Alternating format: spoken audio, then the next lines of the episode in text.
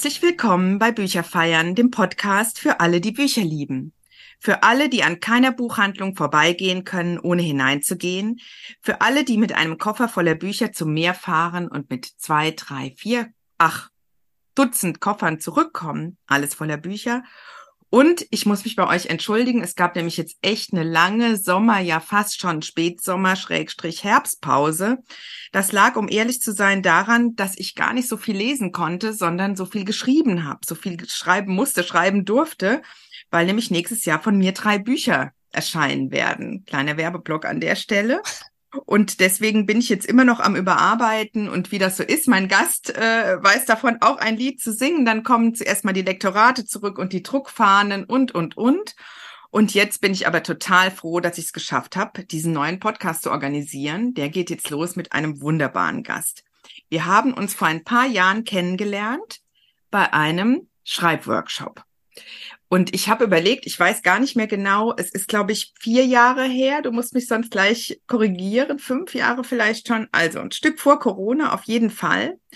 Und was soll ich sagen? Damals hat diese Frau, mit der ich jetzt inzwischen auch befreundet bin und äh, seitdem tauschen wir uns auch ganz viele lange, ewig lange Sprachnachrichten aus die Podcast-Züge annehmen. Wir haben also so einen privaten Podcast laufen, wenn man so will. Umso wichtiger ist es, dass wir uns jetzt heute richtig treffen in diesem Podcast. Es ist also eine Autorenkollegin.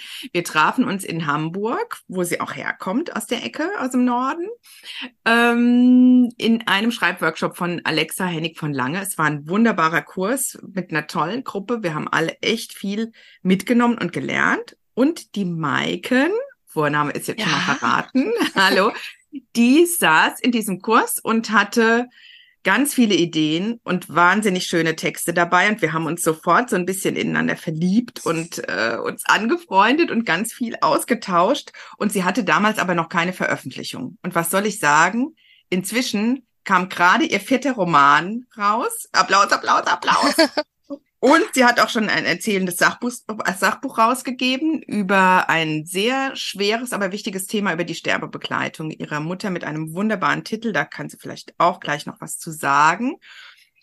Ja, wir haben unzählige Podcasts ausgetauscht. Gerade ist frisch erschienen Tünde weiß alles. Das ist der neue Roman nämlich. Ich gratuliere dir ganz, ganz herzlich und heiße dich herzlich willkommen, liebe Maiken, Maiken Prate. Hallo, hallo. hallo, hallo. Dankeschön. Moin, moin. Von hier oben. Ach, ist dir das selber bewusst gewesen, liebe Maiken, dass wir da in dem Kurs saßen und du gesagt hast, ich würde gern dies und ich habe noch das und ich ja. habe noch da eine Idee. Und jetzt kommen diese Romane da, die fliegen mir um die Ohren. Ständig habe ich Post im Briefkasten. Maiken hat schon wieder einen neuen Roman geschrieben. Also du bist ein Phänomen. Manchmal nenne ich dich ja auch meine kleine Schreibmaschine. das sagt Wie die Frau. Das? das? sagt die Frau, die nächstes Jahr drei Bücher veröffentlicht. Ja, das kann man so nicht sagen. Das sind ja auch alles gewachsene Bücher, aber bei dir kommen die, du bist eine Ideenmaschine. Ja. Vielleicht kann man also, es so sagen. Ist es so?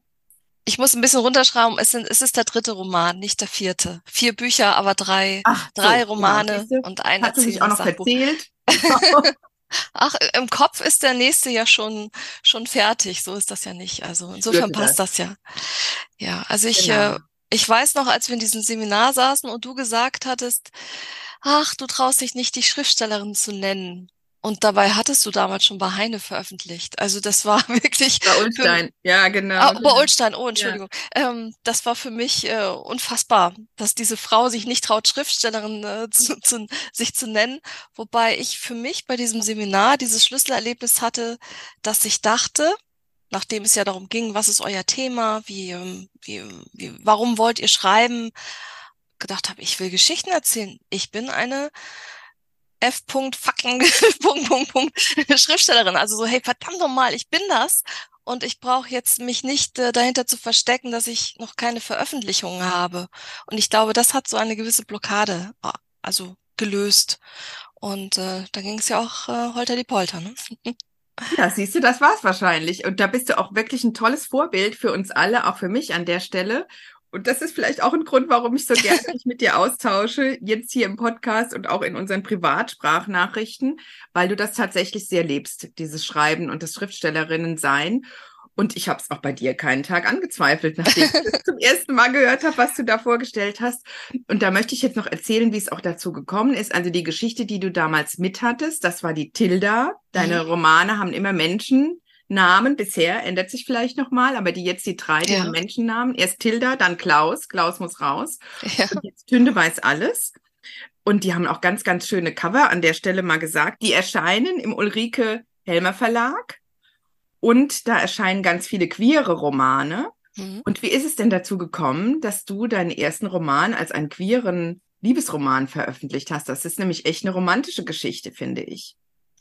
Ja, das ist wirklich äh, ganz, ganz toll. Ich habe eine Hundefreundin, mit der ich immer spazieren gehe. Sie ist jetzt aber auch eine Herzensfreundin geworden.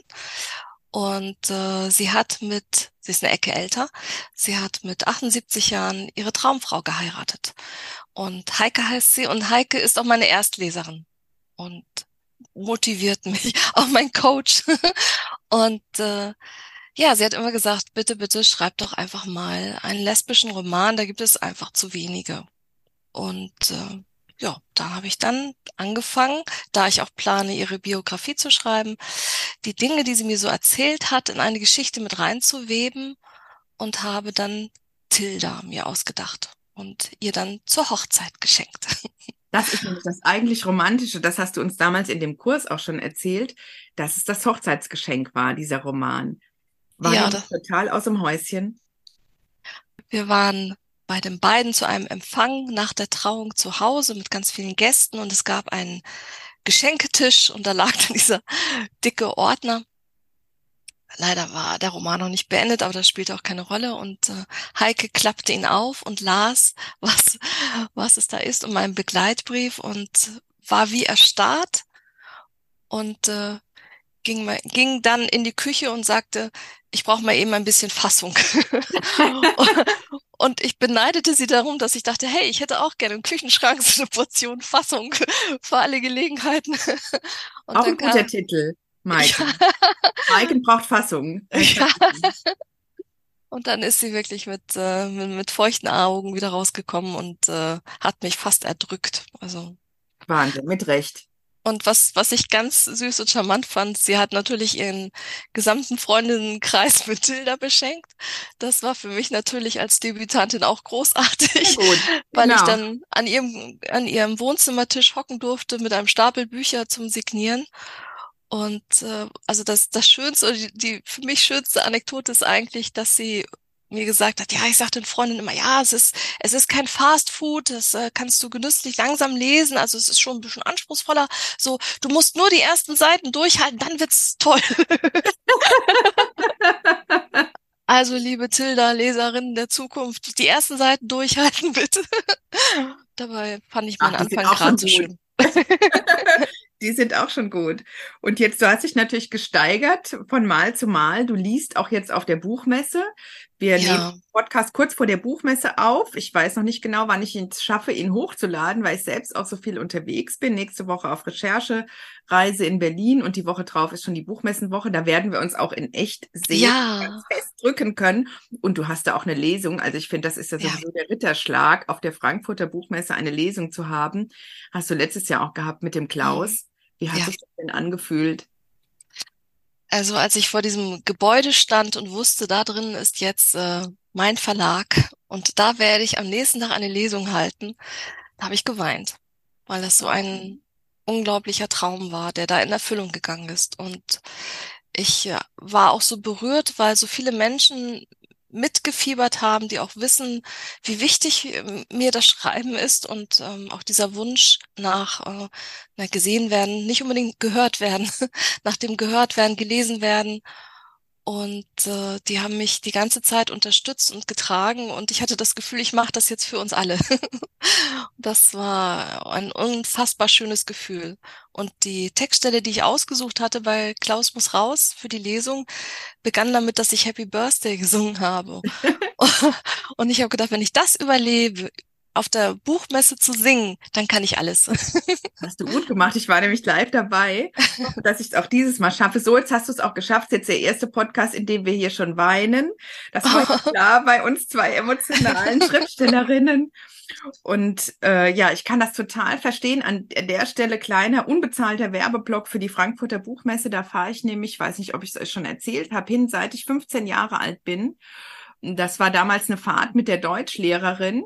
Und die hat uns da so ein bisschen rangeführt und da fand ich es auch schon mega. Da gab es natürlich, das war in den muss jetzt nachrechnen, 90er Jahren, da, nee, 80er Jahren, da gab es ganz tolle Werbegeschenke. Ich weiß noch, ich habe da irgendwie so ganz tolle bei Dumont, so ganz tolle Printdrucke bekommen. Die hingen dann ewig in meinem Mädchenzimmer und so. Also es war echt eine tolle Zeit auch. Jetzt ist das ja alles ein bisschen schwierig in der Buchbranche und es wird nicht mehr so rausgehauen. Dafür gibt's dann wieder andere Sachen, die man so mitnimmt, Erinnerungen, die man mitnimmt. Aber ich komme in diese Hallen, ich weiß nicht, ob es dir auch so ging, wenn man in diese Hallen reinkommt und sieht auf einmal diese vielen Menschen, die alle nur in Anführungszeichen gekommen sind, um sich für Bücher zu interessieren. Ja. Also lange Zeit war es auch so, dass man erst am Sonntagnachmittag Bücher kaufen konnte. Ich glaube, das hat sich letztes Jahr oder vorletztes Jahr geändert. Mhm. Man kann jetzt, meine ich, auch schon, lass mich nicht lügen, Freitag oder Samstag welche kaufen. Aber bisher war das immer so, dass man die eigentlich nur anschauen kann. Man sieht natürlich viele Bücher, die man so im Laden nicht sieht, so auch von einem Verlag, der vielleicht ein bisschen andere Bücher herausbringt, wie jetzt der Ulrike Helmer Verlag, die nicht überall in jedem Mainstream-Laden zu finden sind. Das ist das Tolle daran, dass man ganz viel entdeckt. Es gibt natürlich eine riesige Vielfalt und am Ende laden, landen im Buchhandel, ich weiß nicht wie viel, wenige Prozent ja nur davon, die wirklich immer da sind. Bestellen kann man das meiste, aber die wenigsten liegen ja wirklich in den Läden. Und da kann man ganz viel sehen, kann sich ganz viel Inspiration holen. Und wenn ich da reinkomme und sehe diese Menschen und denke, die sind jetzt echt gekommen wegen Büchern und die anderen, die da arbeiten, sind auch da wegen der Bücher, dann denke ich immer, die Welt kann doch nicht so ein schlechter Ort sein. Das glaube ich auch. Also diese engagierten Menschen, die da sind, also auch gerade von diesen kleineren Verlagen, das, äh, jetzt schiebe ich einen Werbeblock ein. Also der Helmer Verlag hat ja einen Verlegerinnenwechsel vorgenommen. Ulrike Helmer ist in Rente gegangen und seit letztem Jahr, ja, seit, hat äh, Sina Hauer den Verlag übernommen. Eine junge, engagierte Frau und ich glaube, das äh, tut dem Verlag sehr gut, weil natürlich auch dann Themen aufgegriffen werden, die jetzt zum Beispiel für für mich als semi-alte Frau äh, nicht so präsent sind. Ne? Also sei in es den besten Jahren, Maike. In den besten Jahren. Ja. Ich bin auch, ich bin auch gerne semi-alte Frau. Ich finde das Wort toll. das ist, das, ich finde, das klingt sympathisch und ich hoffe ja auf diesen Altersbonus, dass ich irgendwann mit dem Schlafanzug durch die Gegend laufen kann und keinen stört's oder ich habe mich genau, da muss ich kurz ein. ich habe ich habe mich neulich noch gefragt, die, äh, warum die Frauen früher, die sich schön machen wollten, mit Lockenwicklern sogar vor die Tür gingen. Weil ich ja dachte, sie wollen ja augenscheinlich schick sein. Und äh, zeigten sich dann aber schon mit Haarnetz und Lockenwickler. Das wäre, ist ja nicht so schön, dachte ich dann. Hat meine Mutter auch gemacht. Ja, ja und jetzt. An der Stelle. wenn ich jetzt mit dem Hund morgens rausgehe und wirklich sehr, ich gehe auch im Schlafanzug, das ist mir völlig Banane. und dann dachte ich, aha, es ist eine Frage der Reife. es ist mir völlig egal. Und du hast auch sowieso den Hundebonus, muss man dazu sagen. Ja. Du hast zwei reizende Hunde und den Schriftstellerinnenbonus, da darf man alles. Darf man ah, das ist gut, das ist gut. Und viele schreiben ja auch im Schlafanzug, ich auch, wenn es so ganz schnell gehen muss. Wenn ja, ich genau. raus und habe so einen Funken, der sofort irgendwie in die Tasten muss, dann schreibe ich auch im Schlafanzug. Ja. Aber ich kann auch ganz schick, wie auch immer. Ja, so, jetzt haben wir ganz vergessen vor lauter hier schon weinen und lachen, dass wir noch nicht angestoßen haben. Wir stoßen nämlich an, schon wieder Werbeblock, ihr Lieben. Mike hat nämlich gewünscht, mit einem ganz speziellen Getränk anzustoßen. Der Gast darf ja immer bei uns auswählen. Und das ist heute, sag es. Ein Jever Fun. So, das machen wir jetzt. Und deswegen ja. viel Spaß. Plink, plink. Wir stoßen jetzt erstmal an. Trinkt mit, macht euch auch ein Getränk auf. Das finde ich aber auch sehr legitim, wenn man aus dem Norden kommt. Und Fun können wir hier auch genug brauchen. In diesen Zeiten ja. sowieso.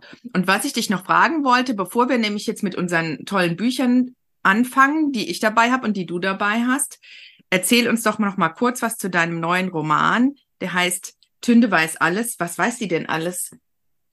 Die Zukunft.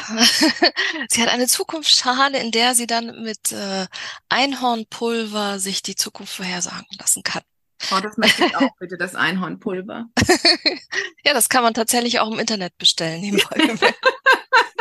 ich glaube, das war ausschlaggebend, warum ich äh, sie, meine Tünde, meine Protagonistin, meine Ich-Erzählerin zur Wahrsagerin gemacht habe, nachdem ich das mal gelesen habe.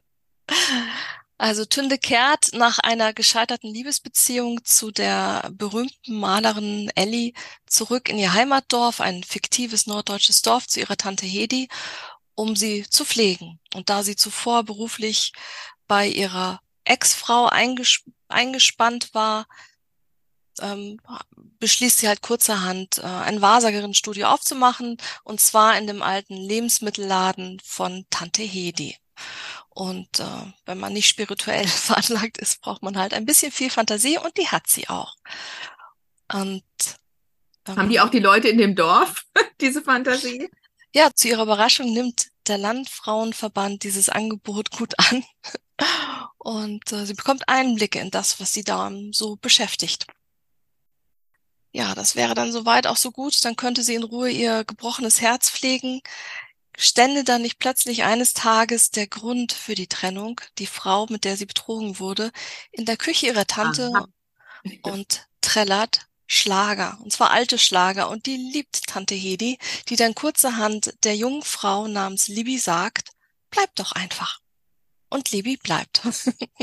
und ab da hat Ellie dann, ah, schon nicht Ellie, Ellie ist ja die Ex-Frau, genau. Mann, Tünde, ich hab's manchmal nicht so mit Namen, hat äh, Tünde nicht nur das Problem, dass sie mit ihrem gebrochenen Herzen kämpfen muss und auch mit ihrer Mehrgewichtigkeit, die ein großes Thema in dem Roman ist, sondern halt auch mit dieser Schlagertruller, die einfach nicht abhauen will. Und mehr dürfen wir wahrscheinlich nicht verraten ja. an der Stelle. Also ihr merkt schon, Maiken hat eine überbordende, wunderbare, zauberhafte Fantasie, die sie einfließen lässt in ihre Romane. Es ist nie langweilig, so viel darf ich verraten. Ja, aber ich muss dazu sagen, mir wird ja gerne gesagt, dass ich sehr skurrile Charaktere habe. Aber es gibt fast immer reale Vorbilder. genau. Und ich glaube, die gibt es überall. Ich glaube nicht nur wir hier im Norden sind so komisch, sondern äh, es, alle es sind komisch. Ja, und das ist auch, was ich auch noch sagen möchte, es ist kein klassischer Liebesroman. Also es gibt ja immer diese ähm, bestimmten Formen, die man erwartet, wenn man einen Liebesroman liest. Es ist immer ein bisschen anders bei mir. Vielleicht, weil ich auch ein bisschen anders bin. also ich äh, ich erzähle gerne von Menschen, die nicht so unbedingt sichtbar unterwegs sind, mhm. also die so ein bisschen unterm Radar sind und ich erzähle gerne ihre Geschichten und das ist auch bei Tünde so. Und was ich aber auch wichtig finde, es ist ein Roman für alle Leserinnen und Leser. Ja. Also wer ähm, vielleicht sich jetzt wundert, dass wir, wie wir das eingeführt haben, dass es sich um einen queeren Verlag handelt und auch in dem Moment um einen queeren Roman es spielt im Prinzip keine Rolle, das hat man schon genau. gemerkt bei den Vorstellungen, die du jetzt gemacht hast von deinen Figuren. Es ist einfach ein Menschenroman. Deswegen ja. sei er euch ans Herz gelegt und damit auch Zünde. Gibt es den Name, ein, Namen eigentlich wirklich im Norden? Es ist ein slawischer Name. Ah, okay. Ist auch nicht, ist auch relevant für die Geschichte. Habe ich nämlich tatsächlich noch nie gehört. Ja, ich finde den total schön. Also schön, ja. Könnte ja, sein, dass der nächste Hund so heißt. Der nächste Hund? Ja, dass der vielleicht ja. Tünde heißt. Könnte passieren. Musst du mal ausprobieren, wie sich's ruft, ne? Oh. Und ob die auch hören. Vielleicht bei ich, den jetzigen, ob die reagieren würden. also, ich, ich, ich muss ihn singen können. Ich singe tatsächlich meine Hunde an. Also du siehst, es gibt wirklich skurrile Menschen hier im Norden, aber ich, ich, ich merke das schon. Hast du uns auch skurrile Menschen mitgebracht bei deinen Büchern? Jetzt legen wir nämlich los. Ja. Das fängt immer an. Du darfst anfangen mit deinem alten. Da geht's auch um Zauber. Ist es so? Ach, das ist meine Bibel, tatsächlich. Also vorstellen möchte ich gerne das Buch von Frank R. Max, der eigentlich nicht der Autor ist, sondern eher der, der Herausgeber, aber so ist es nicht deklariert. Und zwar das Buch Undinenzauber, Geschichten und Gedichte von Nixen, Nymphen und anderen Wasserfrauen. Ach, das ist, äh, ja, ist ja mein Thema, Wasserfrauen. Es ist ähm, bei Reklam erschienen als Taschenbuch und als gebundenes Buch. Also einmal dieses typische gelbe Heftchen, aber auch tatsächlich richtig als gebundenes Buch. Sieht und, aber auch toll aus, Mike. Ja. Schönes Cover auch. Es ist, es ist tatsächlich so, es ist nicht mehr zu erwerben, außer gebraucht. Mhm. Es ist 1991 das erste Mal erschienen und ich glaube auch das einzige Mal. Also es gab anscheinend keine weitere Auflage. Gebraucht bekommt man das als, als dünnes Taschenbuch für fünf Euro und gebunden knapp für zehn Euro, neun Euro. Bist du denn dazu gekommen? Weißt du das noch? Ja. ich, äh, ich liebe Nixen, Nymphen, Meerjungfrauen, das ist wirklich mein Thema von klein an. Und dann habe ich in einem meiner ersten Germanistik-Seminare ein Seminar besucht über das Thema Elementargeister oder Weiblichkeit und Elementargeister. Mhm. So ganz sinngemäß weiß ich es nicht mehr, wie das war. Und da war das auf der äh, Liste der Literatur, der zu lesenden Literatur. Cool. Und da habe ich äh, dann meinen ersten Kontakt damit gehabt. Und schaust das, du immer wieder mal rein? Ja, tatsächlich. Ja. Mhm. Also in letzter Zeit nicht. Also auch seitdem ich schreibe, lese ich nicht mehr viel, leider, weil die Zeit und die Kraft fehlt. Es ist immer so ein bisschen so ein gewisser Pool an Kräften da. Und mir fehlt dann manchmal die Konzentration, hängt auch damit zusammen, dass meine, meine Augen dann einfach überfordert sind. Und deshalb lese ich leider nicht und bin ein bisschen auf Hörbücher umgestiegen und das gibt's leider nicht als Hörbuch. Wäre mhm. vielleicht mal eine Idee. Ja, und was ist das schön daran? Warum liebst du es? Es ist dein All-Time Favorite. Ja, tatsächlich. Also es ist ein Querschnitt durch die Geschichte der Wassergeister in der Literatur. Also ich sage jetzt Wassergeister, weil es ja die unterschiedlichsten Wasserfrauen gab.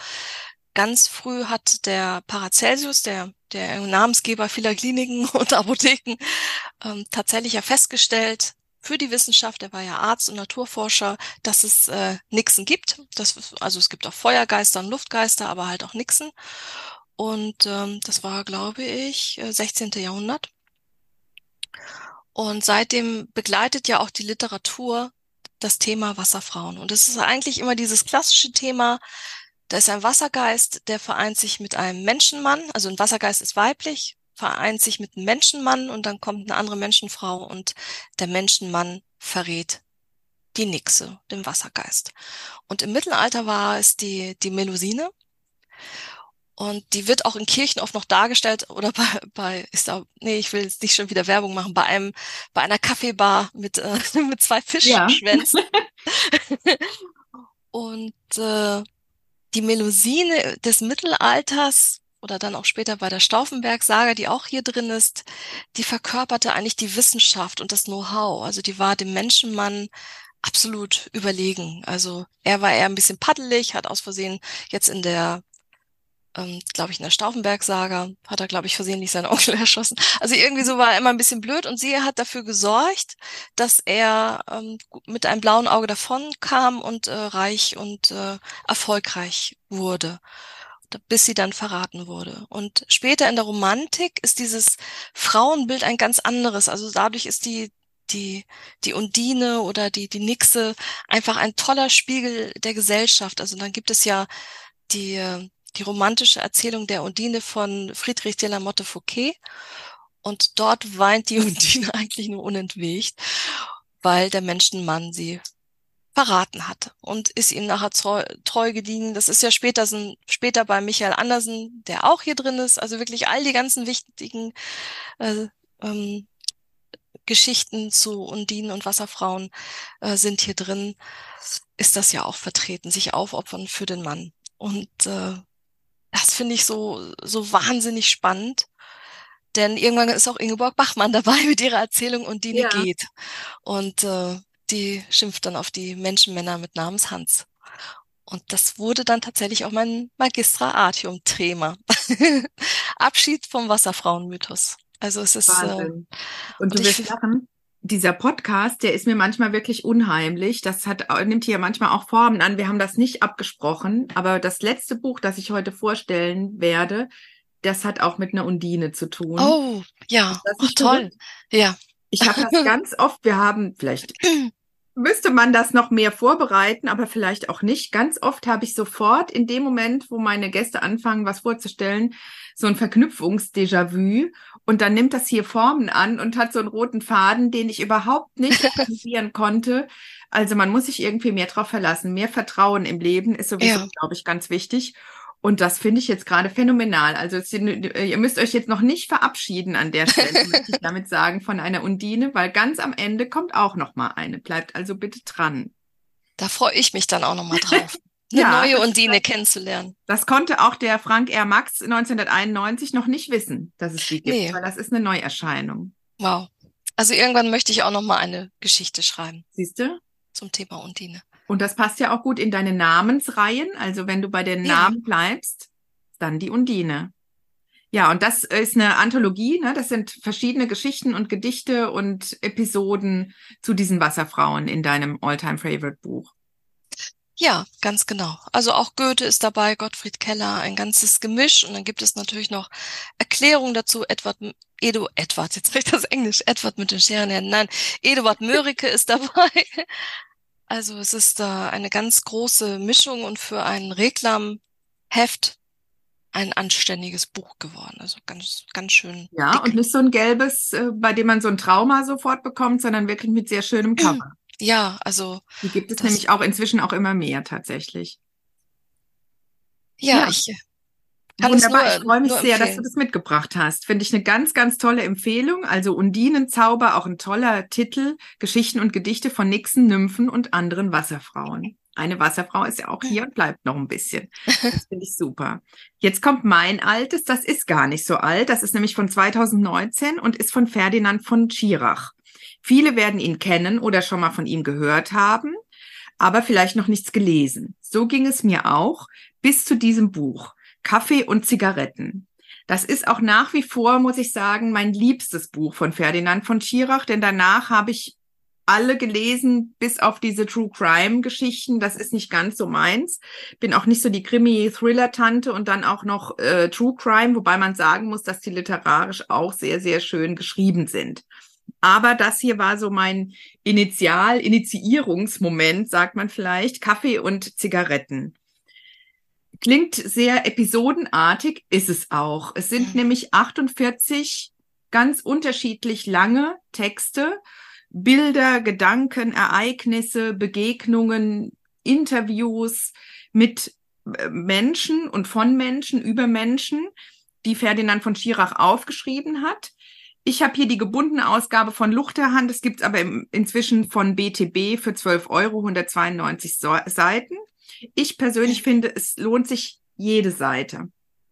Denn es sind wirklich literarisch, literarische Kleinode. Ich weiß nicht, ob du es gelesen hast, Maiken, aber es, ich habe mich wirklich verliebt in diesen Autor, in Anführungszeichen, verliebt in diesen Autor an der Stelle, weil diese, dieses Miniatur, Konstrukt und diese unterschiedliche Länge an Geschichten, die auch einfach nur durchnummeriert sind mit, mit Worten, ne, bis zu 48 mhm. geht das dann, die aber trotzdem ein Konzept haben untereinander, warum steht welche Geschichte an welcher Stelle und wie fängt das an und wie endet das?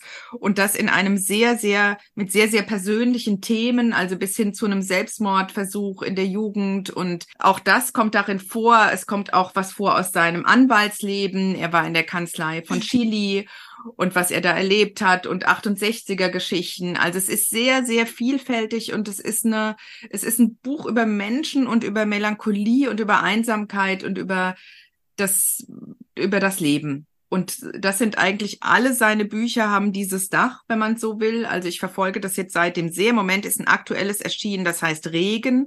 Das ist sehr dünn und dafür doch recht teuer mit 22 Euro. Deswegen, ich bin mir sicher, dass ich das auch lieben werde. Da geht es irgendwie um einen Mann, der bei Regen in eine Bar geht und dann über sein Leben erzählt oder nachdenkt.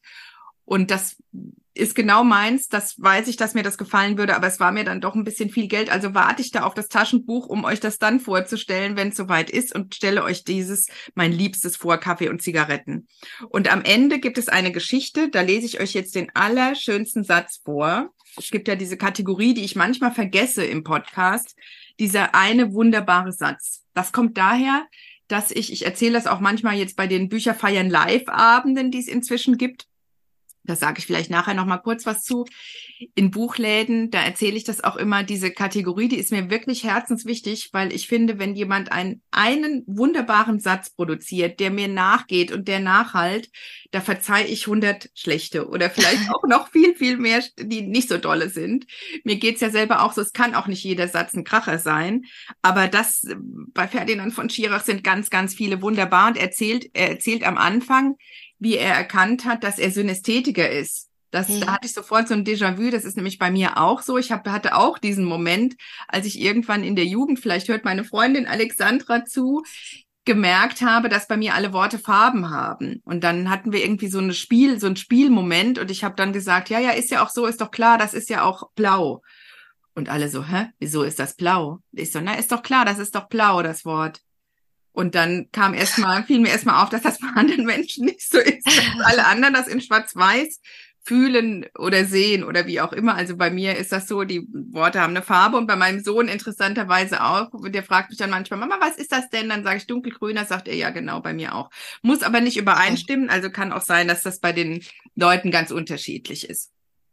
Und äh, genau, bei Ferdinand von Schirach ist es nämlich auch so, er hatte auch irgendwann diesen Moment und deswegen endet er mit einem sehr, sehr schönen Satz, den ich auch schön finde, zumal ich über das Glück ja viel philosophiere und schreibe und im neuen, nee, neuen Jahr auch Glücksbücher rauskommen werden. Ähm, dann vielleicht nochmal ganz kurz der Satz davor. Ein Paar steht vor einem Schaufenster. Als sie weitergehen wollen, hält die junge Frau ihren Freund am Arm fest, kniet sich hin und bindet die Schnürsenkel seines Schuhs zu. Glück ist eine Farbe und immer nur ein Moment. Ist das Sehr nicht schön? schön? Oh, krieg schon wieder Gänsehaut. Das finde ich so schön. Mhm. Also ich durfte das in dem Moment vorlesen, ist zwar der allerletzte Satz, aber es ist ja kein Roman. Ich habe da jetzt nichts verraten. Nachher habe ich noch einen letzten Satz, den darf ich euch nicht vorlesen. Da müsst ihr euch das Buch kaufen bis zu Ende. genau.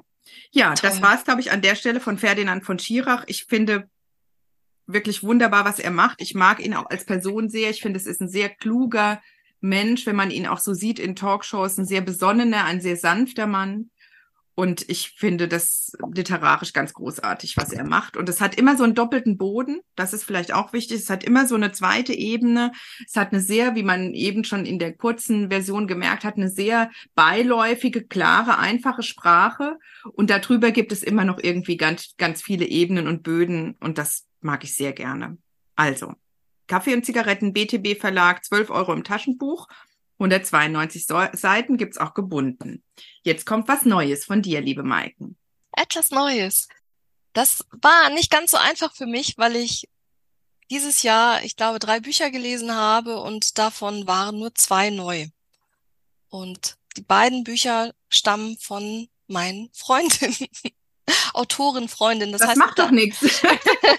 das heißt, ähm, ja, doch, die andere behaupte ich auch schon, dass sie auch schon meine Freundin ist. Wir, wir sind noch dabei. Es ist auch eine Frage der Distanz. Aber die eine kennst du ja auch, das ist die Sabine Hirschfeld, die war auch in dem Alexa Hennig von Lange Seminar. Die saß da, ich werde es nie vergessen, neben mir und äh, hat dann auf die Frage, warum schreibst du, mit Tränen erstickter Stimme da gesessen und gerungen, welches Wort sie da nimmt. Und äh, anschließend war sie zwei Wochen krank. Also das war, liebe Sabine, ich hoffe, ich durfte das erzählen. Aber sie war so. Was hat sie denn geantwortet? Das weiß ich jetzt nicht mehr. Ich weiß es tatsächlich auch nicht mehr, aber ich weiß, dass es sie sehr mitgenommen hat. Also weil das ging aber auch mit der Tamar Nord, die ja auch sehr erfolgreiche Autorin jetzt mittlerweile ist bei, bei Rowold mit der Die Ewigkeit ist ein schöner Ort. Und sie war auch äh, sehr berührt und ich saß dazwischen und denke, ich bin Geschichtenerzählerin, ich, bin, ich bin Schriftstellerin. Nein, also äh, die Sabine. Und ich war wahrscheinlich so aufgeregt, dass ich überlegt habe, was sage ich, was sage ich, dass ich das gar nicht mehr im Kopf habe, was Sabine sagte. Ich weiß, dass du ein bisschen äh, erschrocken warst, weil du keinen Text dabei hattest. Das, das wurde auch nicht explizit äh, gesagt, dass wir einen Text mitbringen sollten. Und du hast dann abends in deinem Hotel noch etwas geschrieben, was so brillant war. Aber ich dachte, das schreibt die mal eben nach einem anstrengenden Seminartag, haut die das da in die Tasten und trägt das ich dann vor. Ich habe das wirklich abends und morgens um fünf habe ich das geschrieben, ja, weil es mir so Wahnsinn. peinlich war. Und ich auch dachte, jetzt fährst du extra nach Hamburg. Aber ich hatte zu, in dem Moment kam, das war kurz bevor Coco Sophie rauskam. Und da hatte ich so einen Stress mit diesem Roman. Du kennst das ja auch, dass ja. ich einfach nichts mitgenommen hatte und auch nichts Aktuelles im Petto hatte und dann gedacht habe, das machst du jetzt nicht, Usch, dass du da hinfährst und nichts dabei hast und diese ganzen, das Geld und die Mühe, die irgendwie da machst. Jetzt guck, dass du was auf Papier kriegst und dann habe ich das da, was ich sonst nicht gerne mache, von meinem Laptop abgelesen, sonst würde ich lieber vom Blatt auch ablesen. Mhm. Aber irgendwie habe ich mich durchgewurschtelt. Aber das habe ja. ich immer noch nicht geschrieben. Das ist, war eine schöne Idee, die ich da hatte morgens ja. im Hotel. Ich warte noch drauf. genau, aber jetzt hast du eine andere Freundin mitgebracht. Ja, ich habe die Sabine jetzt nicht, also die Sabine Hirschfeld nicht gewählt, weil es ein Krimi ist und ich bin keine Krimileserin, auch wenn ich diesen Krimi sehr schätze und sehr gemocht habe und nur empfehlen kann. Aber das würde dann auch nicht Maiken-typisch sein als Empfehlung. Und da habe ich gedacht, da kommt eigentlich nur ein Buch in Frage und das ist von Sabine Gelsing, N2, ebenfalls erschienen im Helmer Verlag und zwar im April in diesem Jahr kostet äh, 20 Euro im Paperback. Mhm. Genau, jetzt hast du aber eine andere Sabine mitgebracht. Genau, jetzt habe ich die Sabine Gelsing mitgebracht, die auch meine Verlagskollegin ist. Sabine habe ich auf Instagram kennengelernt sie ist da als Buchbloggerin unterwegs und tätig und ich mochte immer ihre Art, wie sie Dinge beschrieben hat. Und es ist schon ein bisschen schräg, aber dann hatte sie einmal in den Instagram Stories von ihrer Corona-Erkrankung erzählt, hat immer einen Dialog mit C. Punkt. Und das war Aha. so wunderbar und so herrlich, dass ich so richtig süchtig danach war, was sie denn so von sich gibt. Und als ich mitbekam, dass sie in Hamburg war, habe ich gesagt, komm, komm Sabine, lass uns doch mal treffen. Und das haben wir dann auch getan und waren uns super sympathisch. Und auf den Messen haben wir uns dann jeweils wieder gesehen und uns angefreundet. Und Sabine ist dann schönerweise meine Verlagskollegin geworden. Ach so, das war sie zu dem Zeitpunkt noch gar nicht? Nein, gar nicht. Mhm. Nein, da hatte sie, ähm, also sie hat eine Agentin und die war auch dann noch aktiv, aber das, naja, das ist jetzt ihre Geschichte, ja. da, da will ich jetzt gar nicht so reingrätschen. Aber das war sie tatsächlich nicht. Aber es ist ja logisch, wenn ich jemand, also die, die schreibe, und das meine ich jetzt nicht abwertend, wenn ich das so sage, aber wenn ich die Schreibe von jemandem gerne mag, dann will ich natürlich auch den Debütroman lesen. Von denen hatte sie mir auch schon erzählt, als wir uns in Hamburg trafen.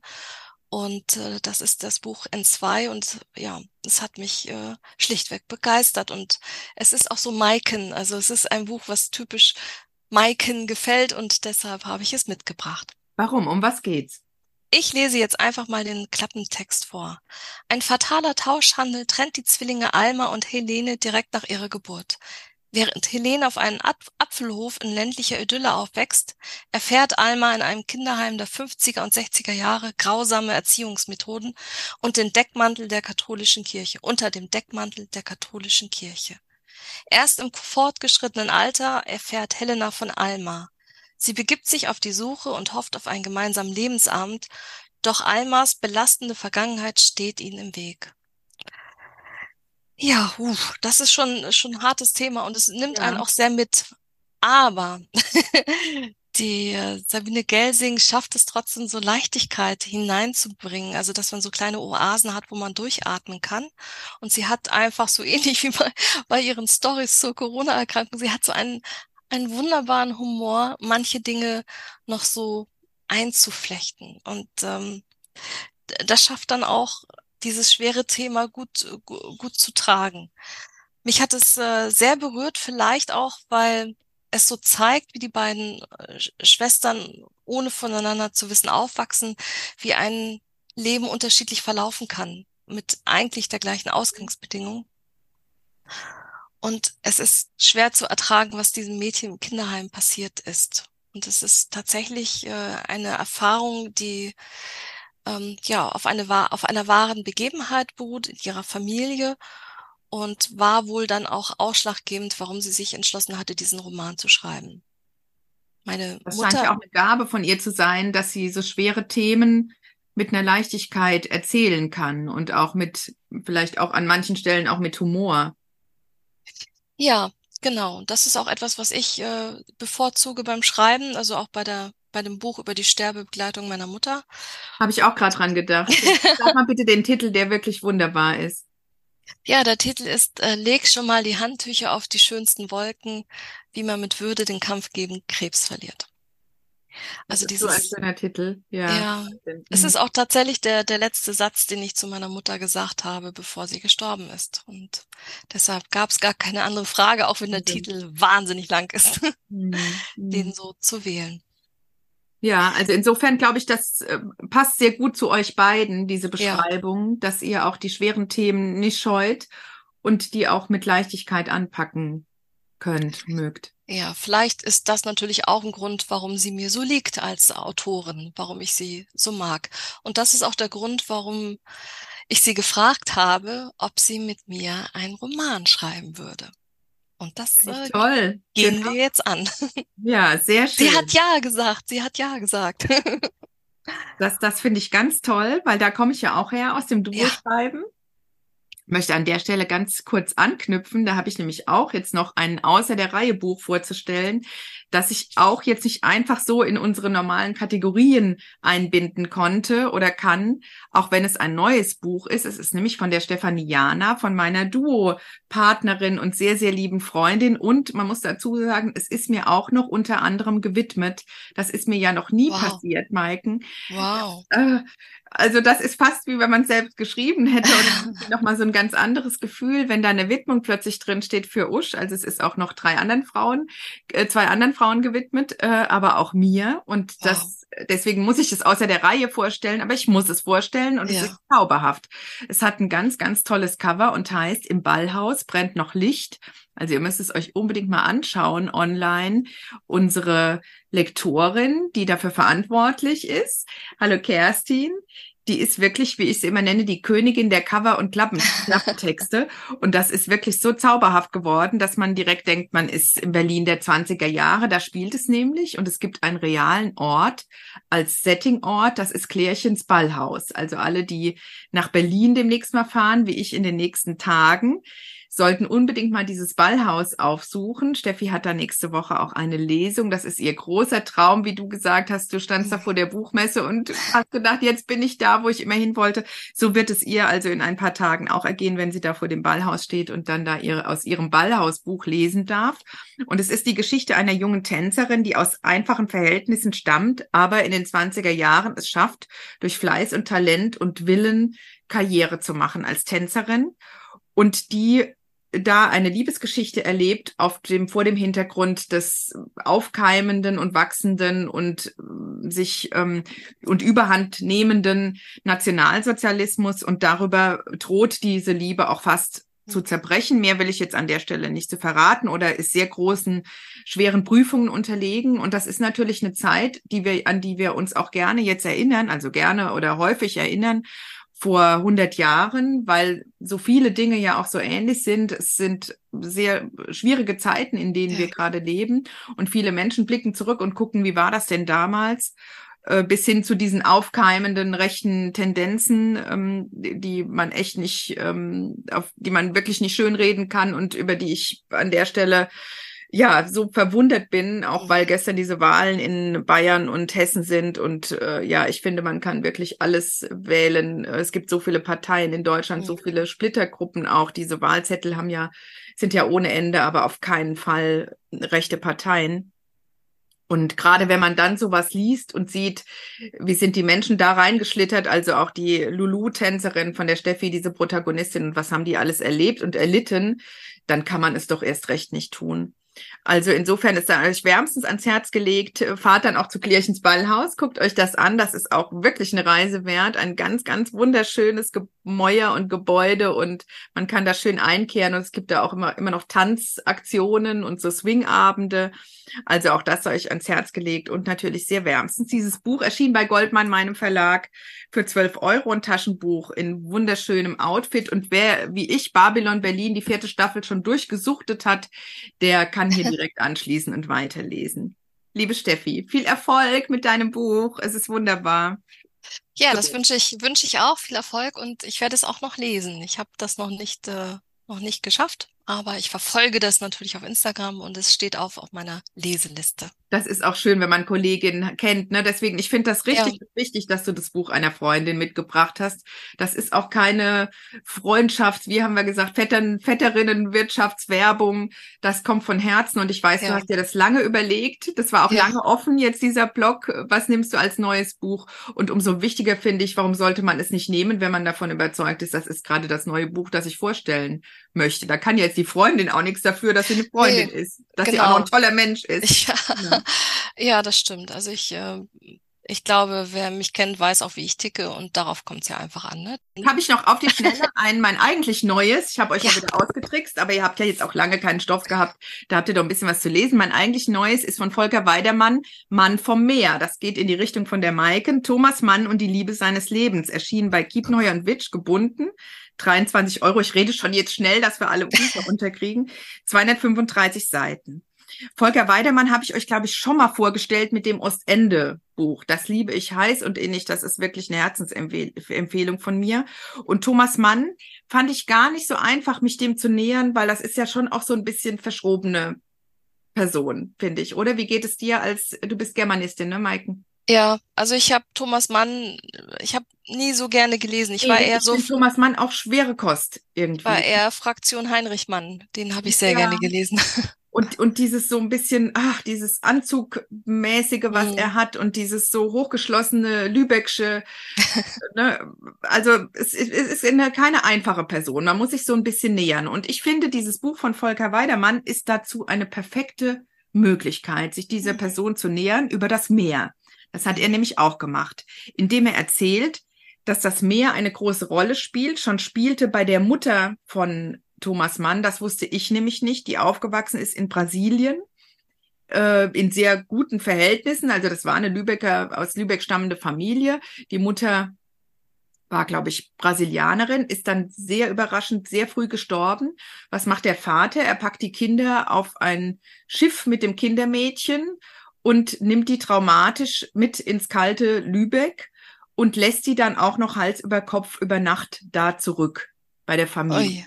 Also das ist wirklich ein ganz, ganz schweres Trauma, wo man dann auch diese Nachkommen irgendwie ein bisschen darin sehen kann und verstehen kann, weil diese Mutter ist aus allem rausgerissen, was ihr lieb und warm und teuer und brasilianisch mhm. und äh, ihrem Temperament äh, entsprach gewesen ist. Und alles hat sie verloren in diesem Moment und wurde da wirklich alleine zurückgelassen, ich glaube, mit ihrem Bruder.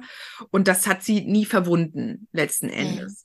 Mhm. Und daraus sind dann diese beiden Kinder entstanden, Thomas und Heinrich Mann. Thomas, der immer schon so ein bisschen schön geistig und äh, traummäßig unterwegs war und der in den Ferien mit der Lübecker Familie auch immer an ein Meer gefahren ist. Das war zwar nicht das wunderschöne ähm, Erlebnis und der Strand der Mutter, das war der Strand in Travemünde. Und an diesem war ich in diesem Sommer in Urlaub und hatte dieses Buch dabei und habe das am Originalschauplatz dann gelesen und konnte das natürlich noch besser verstehen. Ich bin aber sowieso Ostsee-Fan, ich hätte es auch so verstanden, aber dann war es natürlich irgendwie noch mal eindrücklicher, wenn ich dachte, ach, da hinten ist das Kurhaus und da gab es jeden Tag Musik und die, die, haben wirklich, die Manns haben dann da zur Sommerfrische vier, fünf Wochen Urlaub gemacht und jeden Tag lief irgendwie dieses gleiche Programm ab, da Frühstücken, da Mittagessen, da Musik mhm. in der Konzertmuschel und da der Strand und das Meer und das war für ihn natürlich die große Freiheit Zeit. Und was man sagen muss, es gibt auch diese Bilder und diese Geschichten ja von Thomas Mann, dass er sich ähm, häufiger dann auch in junge Männer verliebt hat am Meer oder dann so verschmitzt hinter Strandkörben mhm. herausguckt, dann äh, im Bademantel oder irgendwie im Badedress und nicht in diesem hochgeschlossenen Anzug. Und das scheinen so die wenigen Momente gewesen zu sein, wo er dann auch so mit sich irgendwie war oder sich so ein bisschen zeigen konnte, wie er ist, nämlich dass er sich auch äh, nicht nur für Frauen, sondern auch für Männer Interessierte, wie auch immer. Mhm. Ähm, dass dieses Meer ist eben Ausdruck von ganz viel bei ihm und kommt auch sehr oft in der Literatur vor. Und ähm, Volker Weidermann nähert sich diesem doch nicht so einfach, dieser nicht so einfachen, aber sehr wichtigen Persönlichkeit in der deutschen Literaturgeschichte über diesen Weg, über das Meer. Und am Ende endet das dann darin, dass die eine Tochter, viele wissen es, die Elisabeth Mann Borghese, ja auch Meeresbiologin geworden ist und diese Liebe die Thomas Mann quasi auch so ein bisschen mit Gewalt in sie rein ähm, manövriert hat, indem er sagte, hier, schau, das ist das Meer. Ne? Also da gibt es wirklich so eine Szene, wo er mit ihr am Meer steht und sagt, hier, das ist für uns so wichtig und du wirst es nie vergessen. Und aus dieser jüngsten Tochter ist dann tatsächlich eine Meeresbiologin geworden, die am Ende dann auch die Charta der Meere mit aufgesetzt hat und die eine ganz, ganz wichtige Rolle gespielt hat für den Schutz der Meere. Also da schließt sich dann wieder der Kreis und wie manchmal auch so die Verbundenheiten sind. Und ich finde, das macht er sehr gut über diesen besonderen Weg. Ist ein Sachbuch, aber ein erzählendes Sachbuch und man kann es toll lesen an der Ostsee, aber auch anderswo. Ja. Jetzt freue ich mich auf dein geliehenes Buch. Ja, das ist auch tatsächlich geliehen, deshalb habe ich es hier nicht liegen. ähm, da wurde mir ein E-Book-Reader geliehen, weil ich äh, irgendwann mal erzählt habe, dass ich nicht mehr so richtig gut äh, lesen kann. Und ich weiß, die Haptik der Bücher ist verdammt wichtig, aber nichtsdestotrotz. Das stimmt. Aber angeblich soll das, ich habe leider keinen, aber es soll sehr, sehr hell sein und ja, es, es mhm. schont, es schont die Augen. Und auf diesem E-Book-Reader war Mareike Krügel, Sieh mich an, erschienen im Pieper Verlag 2017. Gibt's als Taschenbuch für 12 Euro. Und Mareike Krügel ist mit diesem Buch ein Bestseller, ein Spiegel-Bestseller gelungen. Sie war auch, wenn ich das richtig erinnere, für den Buchpreis nominiert. Also sie war wirklich ähm, damit sehr, sehr erfolgreich. Ja, viele haben das auch schon gesehen. Ist da nicht so ein Fuchs Stimmt. drauf? Ja, ja, genau. Ja. Da ist ein Fuchs mhm. vorne drauf und ähm, ganz, ganz spannend. Ich kannte Mareike Krüge bis dahin nicht. Sie ist ja auch ein, ein Nordlicht. Und in diesem Buch geht es um Katharina, eine Musiklehrerin, die eigentlich immer noch ihren Doktor machen will. Die Doktorarbeit äh, modert in der Schublade. Sie ist verheiratet, lebt mit ihrem Ehemann in einem Einfamilienhaus und ihrem 17-jährigen Sohn und der 11-jährigen Tochter namens Helly oder Helena, die ADHS hat. Mhm. Eines Tages entdeckt sie dann einen Knoten in ihrer Brust und wird dann von ihrer Endlichkeit überrascht. Also sie ist wie gelähmt und kann nicht handeln, erzählt auch niemand davon. Und anstatt diesen Knoten abzuklären, taumelt sie dann in ihrem Innenleben über die elementaren Fragen, ob man einfach so verschwinden kann auf der Welt. Was bleibt? Was macht die Familie? Habe ich wirklich das erreicht, was ich wollte? Denk an die Doktorarbeit. Und während allerlei Kurioses passiert, das passiert ihr anscheinend im Norden immer, beschließt sie endlich dann, ihr Geheimnis zu teilen und der Roman mündet dann in einem kleinen Roadmovie, umfasst aber nur eine kurze Zeit, also es werden nur wenige Tage beschrieben. Es startet tatsächlich mit, äh, mit einer Szene, wo sie ihre sehr anstrengende Tochter, pummelige Tochter Helly aus der Schule abholt, wo sie alles voll blutet in ihren Nasentropfen, die sie künstlich provo provozieren kann. Mhm. Und, und ich habe dann, ich muss dazu sagen, ich bin ja kinderlos und jetzt bin ich ja auch aus dem Alter raus, äh, da noch was zu planen. Es ist also nicht mein, mein Lebensthema und auch nicht meine Lebenserfahrung, sondern nur aus der Beobachtung, Mutter zu sein. Aber ich habe dann gedacht, wenn das jemand schafft, meine, meine Leseabstinenz äh, zu, zu, mich da herauszuziehen, dass ich die überwinde mit einem Thema vom Muttersein eines ADHS-Kindes und einem Knoten in der Brust, ein Thema, das ich, äh, also wo ich auch eine Pause brauche. Meine Mutter ist ja an Krebs gestorben. Mhm. Also der muss wirklich oder die muss wirklich gut schreiben können. Und so ist es auch. Sie schreibt großartig. Sie hat ähm, eine, eine wunderbare Art, Geschichten zu erzählen. Sie hat einen tollen Humor.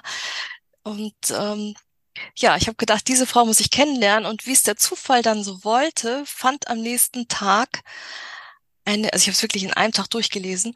Und am nächsten Tag gab es eine Lesung bei mir um die Ecke in Rellingen. Nein. Und zack war ich da und habe sie kennengelernt. Und äh, sie ist eine, eine Frau, sie wirkt sehr ruhig und zu ihr würde der klassische Spruch passen, unterschätzt mich ruhig, das wird lustig. also sie macht große Freude, ähm, es macht große Freude, ihr zuzuhören beim Lesen. Und äh, naja, es gibt ja keine Zufälle. Am Wochenende darauf fand ein Seminar statt in Hamburg mit ihr. Und da habe ich dann mich angemeldet, konnte mich Gott sei Dank noch anmelden und schleppte mein Klausbus raus hin. das ist eine tolle Geschichte. Ja, das war wirklich ganz, ganz toll. Und Klaus muss raus ist ja auch ein Roman, der einem Menschen gewidmet ist. Es geht ja auch um diese Freundschaften, die entstehen, ungeachtet von, von Status und anderen Geschichten. Und saß da in einem Seminar voller Hunde, äh, Katzenmenschen, Entschuldigung, Katzenmenschen saßen da, sahen mich alle skeptisch an. Aber Mareike Krügel hat dann später, Jahre später bei einer Lesung äh, zum, von ihrem Roman Schwester, als sie mich da erkannte, über die Menschen hinweg mir zugewunken und gesagt, ich habe jetzt einen Hund, ich habe jetzt einen Hund. Also eine ganz wunderbare Frau mit einem tollen Schreibstil und äh, die ich wirklich nur wärmstens empfehlen kann. Ich finde das auch ein toller Hinweis von dir, Maiken, mit diesem raus aus der Komfortzone lesen. Ich bin da auch sehr Wiederholungstäterin. Ihr merkt, dass ich manchmal überlege ich auch, denke ich, habe ich das schon mal vorgestellt oder habe ich sowas ähnliches schon mal vorgestellt oder dann hm, wieder von der Autorin oder dem Autor weil man doch sehr an seinen Themen auch hängt und ja, die anderen auch wirklich so ein bisschen von sich weisen, denkt, oh nee, jetzt sowas ist mir zu traurig oder zu, zu nah oder zu fern oder wie auch immer. Und du hast es jetzt gemacht mit zwei Themen sogar, die in diesem Buch verwoben waren, die dir mhm. eigentlich gar nicht in dem Moment so zu Pass kamen und ja. hast ein sehr schönes Erlebnis gehabt und ja auch dann noch die Autorin kennengelernt und selbst ein an einem Seminar teilgenommen und, und, und. Also es hatte ja wirklich dann auch eine, eine Folgewirkung, dass du aus ja. deiner Lesekomfortzone rausgegangen bist. Das ja, absolut. Hm. Super Geschichte. Und wer hatte es dir geliehen? Die Heike, die Frau, äh, für die Ach, ich die Tilda, Tilda geschrieben Frau. habe. Die Tilda-Frau. Die Tilda das hat sie gut gemacht. Ja, ja sehr schön. Und ich habe ein geliehenes mitgebracht und zwar ist das von der Heike Abidi empfohlen worden, die im vergangenen Podcast hier war als Gast und sie schrieb irgendwann, sie hat ja tolle Bücher vorgestellt, muss man sagen, und auch immer so viele Sidekicks, wo ich gedacht habe, wann schafft sie das? Sie schreibt so viel und sie liest so viel, wann schafft die das alles? Und äh, ist auch noch PR-Kollegin und, und, und, also Wahnsinn. Und dann schrieb sie irgendwann auf Instagram, ich möchte dieses Buch empfehlen. Und dieses Buch habe ich jetzt heute hier dabei. Und es ist wirklich eines der Bücher meines Jahres. Da bin ich ganz, ganz sicher. Und ich glaube, Maike, du musst es lesen. Ja. Es heißt Der Liebende und ist von Martin Ehrenhauser. Das ist ein Debüt, ein literarisches Debüt, weil Martin Ehrenhauser bisher Sachbücher geschrieben hat. Er ist eigentlich gelernter Koch, geboren in Linz in Österreich und lebt mit seiner Familie in Brüssel und in Linz. In Brüssel warum? Weil er auch mal EU-Abgeordneter war und da die Stadt sehr gut kennengelernt hat und lieben gelernt hat. Und der Liebende ist sein erster Roman erschienen bei Ulstein List. Da habe ich ja eine Verbindung zu. Da ist unser Reh, das Jahr des Rehs erschienen. Da habe ich also auch irgendwie so eine ganz innige Verbindung. Hat aber damit nichts zu tun, dass ich diesen Roman liebe. Ist ein leiser, feiner, wirklich wunderschöner, inhaltlich und wunderschön geschriebener Liebesroman, Lebens- und Liebesroman. Der Liebende ist nämlich ein alter Herr, Monsieur Haslinger. Ich habe ein Interview gehört mit dem Autor und hätte eigentlich gesagt Monsieur Haslinger oder mhm. Aslinger ohne H, also so französisch, aber der hat das so schön österreichisch ausgesprochen. Also der sagte wirklich Haslinger. Ähm, also Monsieur Haslinger lebt ganz zurückgezogen in einem Brüsseler Altbau das Ganze, ich finde auch der ganze Roman ist auch so eine Hommage an Brüssel. Das gefällt mir auch sehr gut, weil das nicht so ein abgetretenes Terrain ist wie vielleicht Paris, obwohl ich auch gerne Paris-Romane lese. Aber Brüssel ist ja so ein bisschen klein Paris und sehr fein und auch natürlich mit Geld, aber auch mit Diplomatie und mit alles so ein bisschen, äh, ne, mit Stil. Und Monsieur Haslinger ist auch ein Mann mit Stil. Der hat alles ganz aufgeräumt und der hat seinen Tagesablauf und alles ist irgendwie ganz parat bei ihm in der Wohnung. Und das ist so ein feiner Herr, wo man denkt, also der würde wirklich keiner Fliege was zu Leide tun. Das ist auch so. Und eines Abends ist unten laute Musik im Garten. Da zieht nämlich eine Grande Dame, sage ich jetzt mal ein, die ihm den Kopf verdreht. Das ist eine ehemalige Diplomatin, wie sich herausstellt, und sie kam so eine ganz feine Annäherung, wie die sich auch unterhalten, und dann ist sie plötzlich nicht da, und er guckt dann vom Balkon, wo ist sie denn? Und dann nähern die sich an. Ich darf leider gar nicht so viel zu der Handlung sagen, weil man dann schon zu viel wüsste. Also die beiden nähern sich an und Frau, ähm, wie heißt sie eigentlich? Madame Jansen. Madame Jansen hat ein Geheimnis von dem er nichts ahnt. Er hat auch ein Geheimnis, von dem sie nichts ahnt, das kann ich verraten, denn er war katholischer Priester. Also er hat mhm. noch nie geliebt, er hatte mhm. noch nie eine Frau und er hatte auch noch nie Sex. Und so, mehr verrate ich jetzt nicht. Die beiden nähern sich jedenfalls an Es ist ein ganz zarter, ein sehr französisch-belgischer, brüsseliger Liebesroman, mhm der sehr schön in diese Herbststimmung passt. Vielleicht liegt es auch daran, dass es vorne so Herbstfarben hat und hier so Herbstblätter ähm, ah. herumfliegen. Vielleicht finde ich es deswegen herbstig, aber ich finde auch Brüssel herbstlich. Und das ist ein wirklich wunderbarer Roman, den man schön lesen, schön verschenken kann und der einem lange nachhalt. So, jetzt komme ich zu diesem, zu dieser Kategorie, dieser eine wunderbare Satz. Ich hoffe, du hast auch noch einen dabei, Mike. Ja.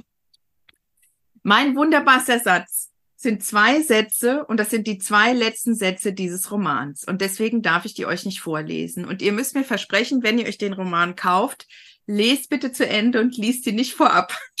lest sie nicht vorab, sondern steht es durch und dann am Ende kommen die und es wird hell. So, mehr verrate ich nicht an der Stelle. Der Liebende von Martin Ehrenhauser erschien bei List. Gebunden 2099. Jeder Cent ist es wert. Ja, also allein wegen der Neugierde auf die letzten beiden Sätze, äh, also ich werde ihn definitiv mir kaufen. Ich habe also mich hat das sehr berührt. Sehr gut zu dir. Ja, das ist schön. Das äh, freut mich. Vielleicht mache ich das sogar äh, ganz noch bevor ich äh, jetzt in die nächste Woche starte. Mal gucken. Das würde ganz gut hineinpassen in, das, in die Atmosphäre hier. Sehr schön. So, jetzt sind wir schon bei der letzten Kategorie. Das sind die blauen, die besonderen Schätzchen. Ja, ich bin ein bisschen heiser. Du hörst es vielleicht, meine Stimme gibt ein bisschen, bisschen auf, aber. Kann trinken. Ja, genau. Aber die Gefahr ist, dass ich dann rübs, ist auch noch nicht gerade gering. Aber das naja. geht alles. Wir sind ja privat. Genau, wir sind ja unter uns. Ja. Und äh, ich hatte ja gestern eine Lesung und entsprechend bin ich ein bisschen strapaziert mit den Stimmbändern. Also blau, das ist äh, ganz witzig gewesen, weil mein Buch ist tatsächlich blau. Und zwar ist das Taxi von Karen Duwe. Allerdings habe ich eine ältere Ausgabe, die Neuerscheinung, also die Neuauflage, nicht neue, die ist von 2022 im Kiwi Verlag und äh, die ist nicht mehr blau, die ist jetzt schwarz. Mhm. Aber meine ist blau. Das und geht durch. Das, das hoffe ich. Gilt. Genau. Und das gibt es jetzt als Taschenbuch für 14 Euro. Ich habe Taxi gelesen im Rahmen des Emshorner Literaturfestivals Emshorn liest. Da liest die Stadt an verschiedenen Veranstaltungsorten eine Woche lang Werke von einer Autorin oder einem Autor. In diesem Fall war es Karen Duwe. Ihren Namen kannte ich schon, selber habe ich sie vorher noch nicht gelesen.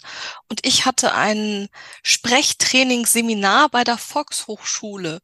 Und äh, dieser Kurs bestritt die erste Veranstaltung zu Karen Duwe. Also durfte ich vor Publikum aus Taxi lesen. Und äh, ich habe das Buch verschlungen und war total begeistert von ihrer Art zu erzählen. Es geht um, also ich muss sagen, es spielt, glaube ich, in den äh, Ende 80er, Anfang 90er. Es beschreibt die junge Alex, die in spießigen Verhältnissen aufgewachsen ist und nicht weiß, was sie werden solle. Sie bricht ihre Ausbildung ab, findet dann irgendwann eine Annonce, Taxifahrerin gesucht oder Taxifahrer gesucht oh, mhm. und wird dann Taxifahrerin in Hamburg. Sie bewegt sich dann in den typischen Hamburger Milieu und in dem Mikrokosmos der Kollegen. Das sind dann Studenten, die das Studium abgebrochen haben, gescheiterte Künstler, möchte gern Typen. Es gibt äh, viel Sexismus, wie es nicht unüblich war zu der Zeit, leider ja auch immer noch. Und ähm, ja, es ähm, ist trotz allem, also trotz dieser Strukturen und dieser männlich dominierten Szene, wie ich finde, eine sehr emanzipierte junge Frau. Dieses Taxi hat mich wirklich sofort abgeholt. Wahrscheinlich auch, weil das auch meine Zeit war, wo ich als junge Erwachsene mich sehr viel in Hamburg rumgetrieben habe, sehr, sehr viel auf dem Kiez, in den Bars, in den Kneipen.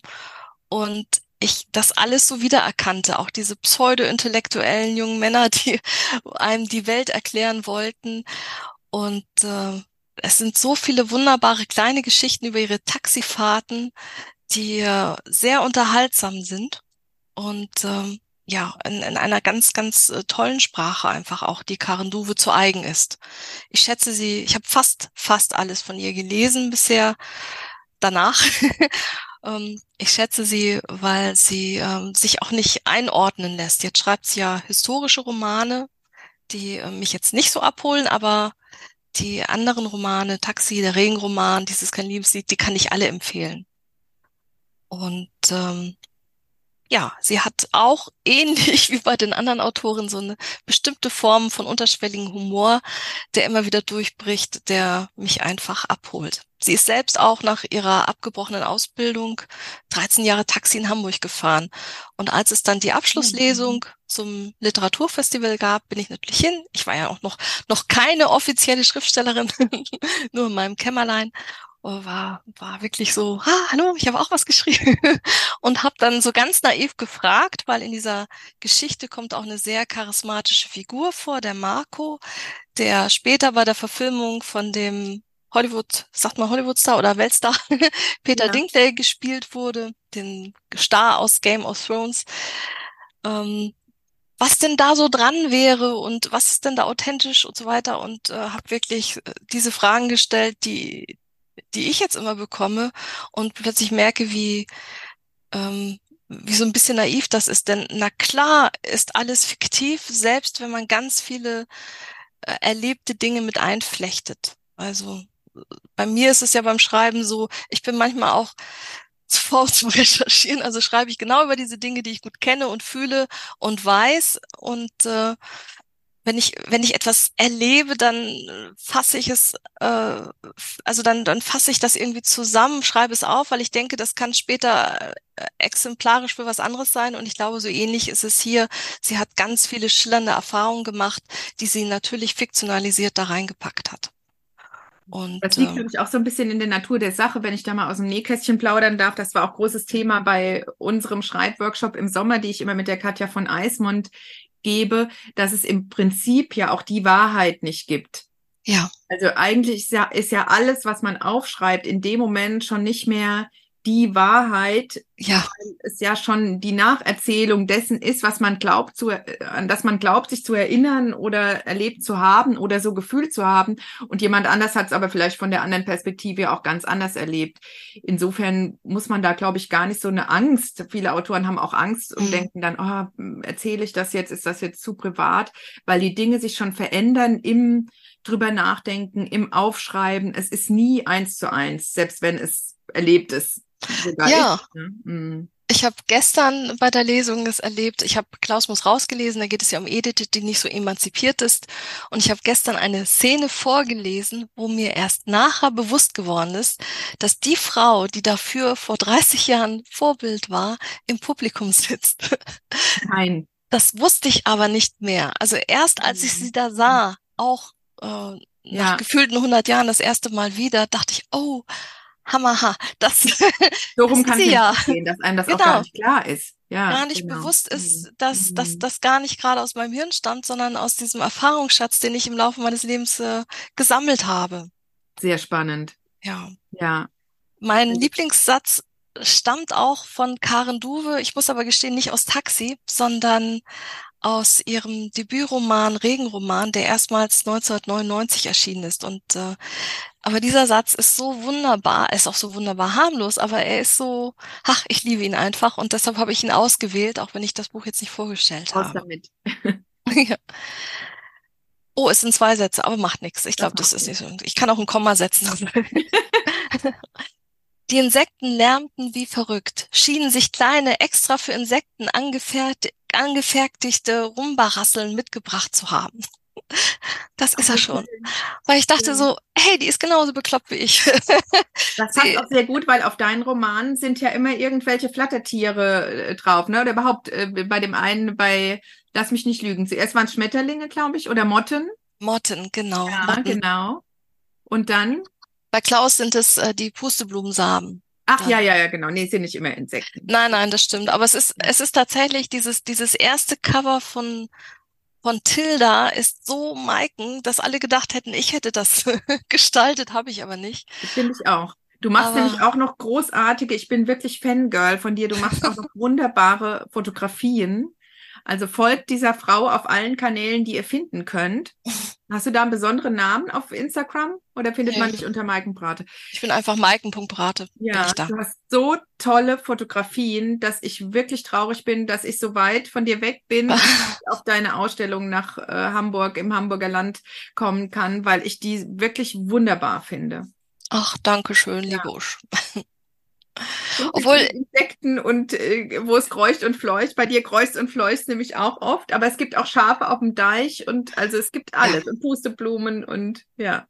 Ja, ich liebe einfach alles, äh, was mir vor die Linse kommt, wobei ich ja auch gestehen muss, ich fotografiere ja immer im Vorbeigehen. Also das sind Dinge, die einfach entstehen, wenn ich mit den Hunden unterwegs bin.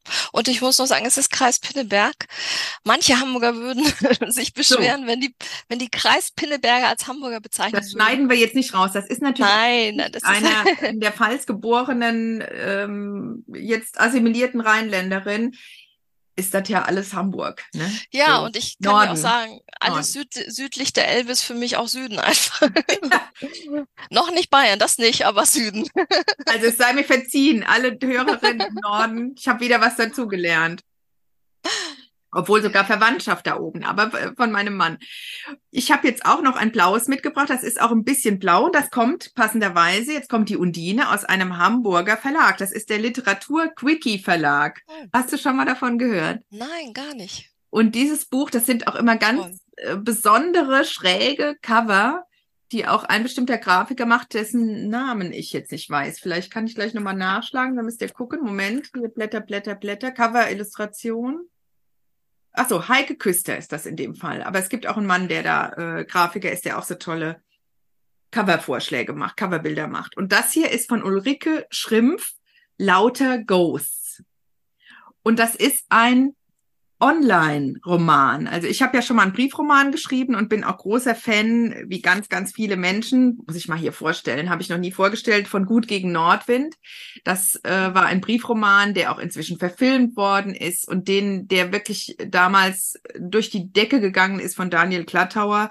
Und ich habe den an einem Vormittag, anstatt Fenster zu putzen, in Bonn in meiner Küche gelesen und konnte einfach nicht mehr aufhören. Und so ging es mir jetzt auch mit Lauter Ghosts von Ulrike Schrimpf, die auch schon Sachbücher geschrieben hat, die auch als Lyrikerin sich einen Namen gemacht hat, die ähm, jetzt gerade auch ein Sachbuch rausgebracht hat, Mythos Mütterglück, Mutter, Mythos Mutterglück, so viele Üs und Ys, Mythos Mutterglück, auch hochgelobt, ähm, über das Thema Depression nach der Schwangerschaft und wie überhaupt das Muttersein dann vonstatten geht. Also hier auch nochmal ein Sidekick von Ulrike Schrimpf. Aber das ist jetzt hier ihr literarisches Debüt, wenn man so will. Kinderbücher hat sie auch schon gemacht, habe ich glaube ich auch eben schon erwähnt. Erschien bei Literaturquickie aus Hamburg, 150 Seiten. Es ist eigentlich ein Verlag für Kurzgeschichten, aber das ist, wenn man es so will, ein Roman oder ich habe auch gelesen, es ist eine Art Novelle von einem besonderen Ereignis, über ein besonderes Ereignis und das Ganze ist online, findet online statt, ist ein Online-Dialog. Und mhm. zwar ist das die Liebesgeschichte von Undine, jetzt kommt sie wieder, mhm. und Albert ich habe einen Moment gebraucht, um zu kapieren. Das ist nicht einfach zu lesen. Es sind also Chatverläufe über drei Jahre, aber immer nur so Ausschnitte. Da steht dann immer drüber äh, Januar und so weiter. Man braucht einen Moment, um zu verstehen, wer spricht, wer schreibt. Wo sind Undine und Albert? Die sind gefettet und dann gibt es aber auch noch eine Gruppe an Chatleuten, die ihre Kommentare, ihren Senf dazu abgeben, wie das halt so ist auf Social Media. Und ich habe das auch in einem Rutsch runtergelesen, wie mir das damals mit Glattauer so gegangen ist. Ich konnte einfach nicht aufhören, weil ich wissen wollte, was passiert denn mit Undine und Albert. Und die sich durch diese Sprache, ich finde das schön, ne, so dich, sich durch Sprache näher zu kommen, sich nur zu schreiben, nicht zu kennen, das ist ja vielleicht der Traum aller Schriftstellerinnen, ja. Und dann, wie, wie ist dann dieser Mann, den man, mit dem man bisher nur geschrieben hat und der so schöne Worte oder auch nicht so schöne oder was auch immer für berührende Worte gefunden hat. Und lauter Ghosts ist eben auch die Geschichte von Ghosting, das ist das, wenn Menschen plötzlich verschwinden, dieses Phänomen, die man online kennengelernt hat. Es sind aber auch die Geister, die ich rief sozusagen, die da alle ihre Kommentare dazu abgeben. Und ich hatte auch das Gefühl, man selber ist wird auch Teil dieser Community. Obwohl man selber nicht da eingreifen kann, denkt man dann, ach ja, typisch, dass da jetzt wieder einer das schreibt an der Stelle.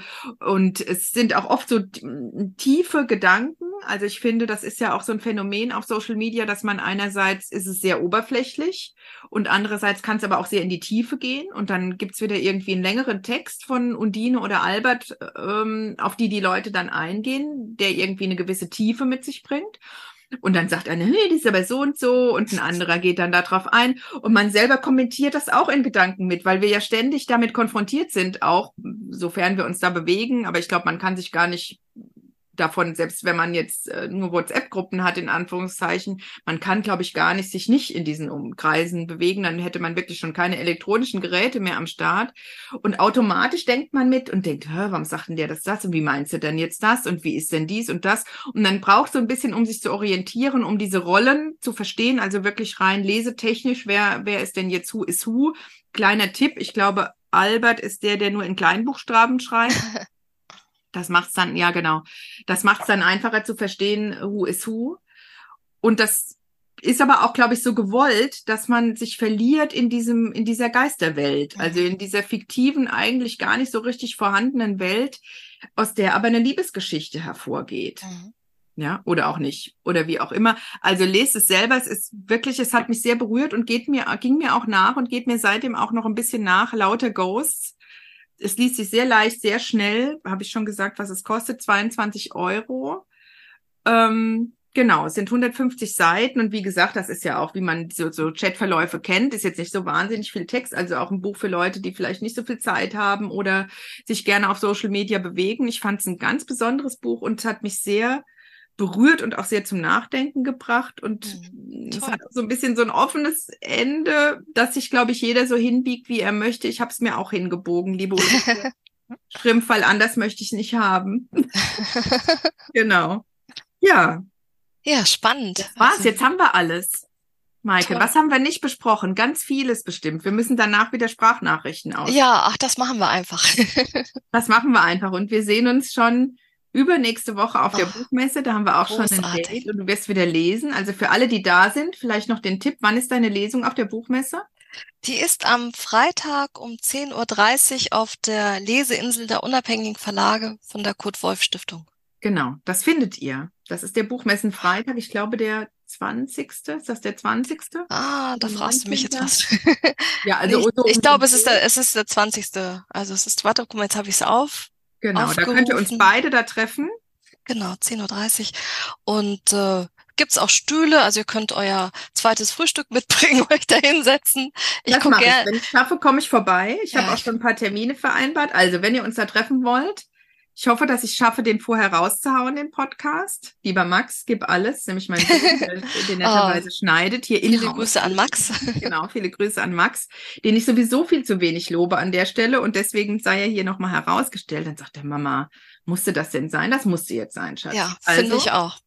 Genau. Und was auch sein muss, ist, dass ich mich nochmal bedanke, was ich eigentlich auch zu selten mache, bei meinen Zuhörerinnen und Zuhörern. Das werden nämlich immer mehr und ich bin selbst total überrascht und geflasht und erstaunt darüber. Ich weiß, ich habe in dem Jahr echt zu wenig gemacht. Es wird noch eine Folge geben vor Weihnachten, das verspreche ich euch. Ich mache auch inzwischen Bücher feiern live im Buchladen. Das ist ein tolles Format wie ich sage, zwei Stunden in glückliche Gesichter. Das ist wirklich toll mit Buchhändlerinnen zusammen. Wer also Interesse hat und zuhört und entweder Buchhändler kennt oder selbst einen Laden hat oder eine Möglichkeit, dass wir dieses Format mal durchspielen, es macht wirklich Spaß und die Anmeldungen sind auch phänomenal. Die Leute mögen das wirklich gerne, was mich total freut, weil ich es liebe, über Bücher und über Literatur zu sprechen. Beim letzten Mal habe ich gesagt, ich habe auch Literatur studiert, ich darf das, äh, hier über Bücher zu sprechen. Aber ich würde es wahrscheinlich auch tun, wenn ich es nicht dürfte. Also ich habe mir jetzt diese Erlaubnis gegeben. Also es macht auch einfach, besonders gern mit so tollen Gästen wie mit dir, Maiken. Jetzt habe ich dich unterbrochen. Ja, ich wollte einfach sagen, es macht einfach große Freude, dir zuzuhören, weil einfach diese Liebe zu Büchern in jeder, du es in jeder Pore ausstrahlst und äh, so schön erzählst. Und ich finde deine, deine Mischung sehr, sehr spannend. Also mich kriegst du damit. Das freut mich. Ich weiß, du bist auch eine treue Hörerin. Deswegen Dank an alle treuen Hörer, Zuhörer und Hörer, Rinnen, die ich gar nicht kenne, denn bei dem letzten Bücherabend, das wollte ich eben gerade erzählen, saßen in der ersten Reihe zwei Buchhändlerinnen und die sagten, wir sind Fans. An der Stelle ganz liebe Grüße nach Oberbleis. Ich hab, kannte die nicht und ich wusste das nicht, dass die zuhören und ich war selbst total berührt davon. Das ist so ein bisschen wie bei lauter Ghosts, ne? Man hat ja so äh, Begegnungen jetzt irgendwo im Off, ne? Ihr hört da draußen zu und ich weiß das gar nicht, aber irgendwie spüre ich das trotzdem, dass das jetzt gerade da ist und dass diese Verbindungen da sind. Ist jetzt eh so kleiner ESO-Block. das hat mich wirklich tief berührt, als sie da in der ersten Reihe ja. saßen, muss ich echt sagen. Das fand ich toll. Und so ein bisschen ist es ja auch mit Leserinnen und Leser, wenn die plötzlich einen ansprechen, du wirst es dann auch wieder erleben auf der Messe. Und das ist ja auch so mit den Büchern, man gibt die raus und das ist ein Geschenk für die Leser. Ich sage das auch immer den Autoren, die ich begleiten darf als Autorencoach oder als, als Lektorin, dass ich sage, man muss auch bereit sein, das rauszugeben. Und die Leute dürfen das dann so lesen, wie sie es möchten und dürfen da möglichst auch äh, alles herauslesen, was sie brauchen. Und wenn sie es nicht brauchen, können sie da auch ihren Fisch drin einpacken, weil sie dafür bezahlt haben, weil das denen dann gehört. Ja. Und das ist wirklich ein bewusster Akt, den man als Autorin auch so geben muss und dann sagen muss, so, das darf jetzt raus in die Welt. Also das hatte ich jetzt auch die Tage, als ich meine Satzkorrektur gelesen habe am Wochenende, wo ich dachte, so, jetzt findet da irgendwie eine Transformation statt mit diesem Manuskript gerade, was ich jetzt so lese, schon als wäre ich eine Fremde. Ja. Muss ich das auch abgeben und dann mhm.